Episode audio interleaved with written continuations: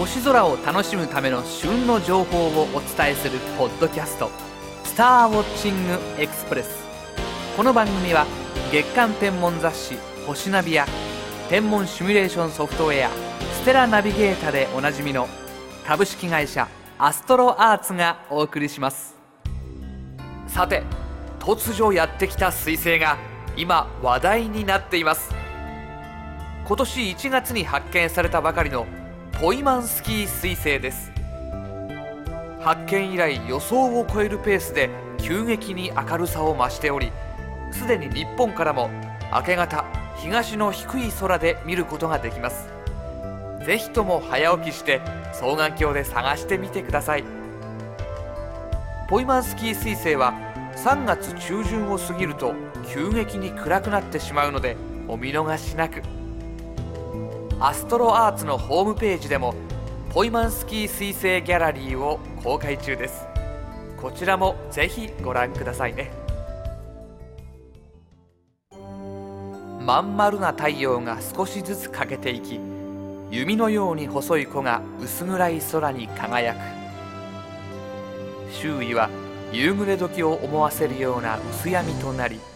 誰もが固唾を飲んで見守る静寂の時。そして太陽は完全に覆い隠され黒い太陽を取り巻くように美しいコロナが羽を広げる。皆既日食には人間の想像を超えた大宇宙のドラマを見る魅力があります。月に覆い隠された太陽の周りには真珠色のコロナが広がりこの世のものとは思えぬような神秘的な美しさに魂が揺さぶられるのです。3月29日アフリカ北部から地中海を通ってトルコへ抜ける皆既日食が見られます。皆既の継続時間はおよそ4分間という好条件で世界中から大勢のファンが遠征することでしょう。今回はリビアエジプトトルコ皆既日食特集をお送りします。球は太陽の周りを公転し月も地球の周りを公転しています。そのため太陽と月と地球の位置関係によって日食が起こります。日食は月が太陽と同じ側に見える新月の日。それも太陽月地球がちょうど一直線に並んだ時にだけ見られる現象です。また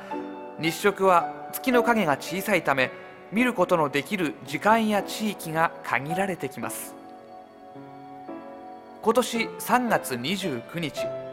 アフリカから中央アジアにかけて久しぶりに好条件の皆既日食が見られます。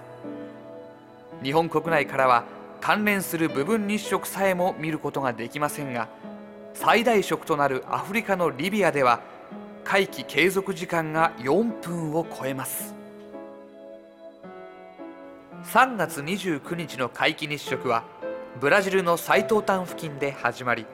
大西洋を横断後アフリカ大陸に上陸。アフリカ中部の国を横断しリビアに入ります。さらにリビア・エジプト国境の海岸線から地中海へと抜け対岸のトルコに再上陸し黒海をまたいで中央アジアに入りモンゴル北部で日没を迎えます。なおこの次に起こる条件の良い皆既日食となると3年後の2009年7月22日まで待たなければなりません。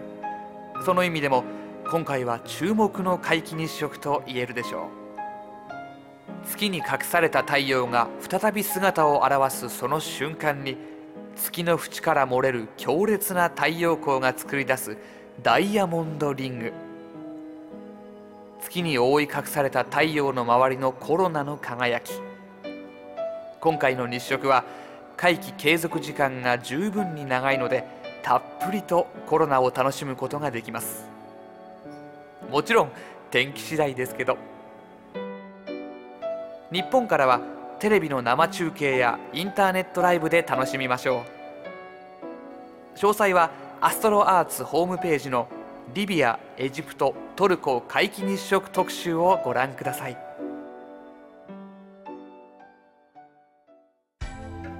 今週のインフォメーション。アストロアーツはボーダフォンが展開するインターネット接続サービスボーダフォンライブ向けに月間星ナビ V アプリ「星座を探そう」を開発いたしました。月間星ナビ V アプリ「星座を探そうは」は姿勢角度や傾きを認識できるモーションコントロールセンサーと GPS 機能を最大限に活用した V アプリで携帯電話を空に向けてかざすことでその方向に見える星空をリアルタイムで表示し星空を散策することができます。また表示できる星空は夜空に限らず昼間の空さらには地平線よりも下にある星の表示も可能です。詳細につきましては近日中にスターウォッチングエクスプレスでも取り上げる予定です。どうぞご期待ください。さて今回のスターウォッチングエクスプレスはいかがでしたでしょうか？より詳しい星空を楽しむための情報はアストロアーツホームページ http コロンスラッシュスラッシュ www.astroarts.co.jp スラッシュをご覧ください。アストロアーツホームページには宇宙天文に関する情報をはじめソフトウェアや望遠鏡双眼鏡など星空を楽しむためのさまざまな商品を購入できるオンラインショップもあります。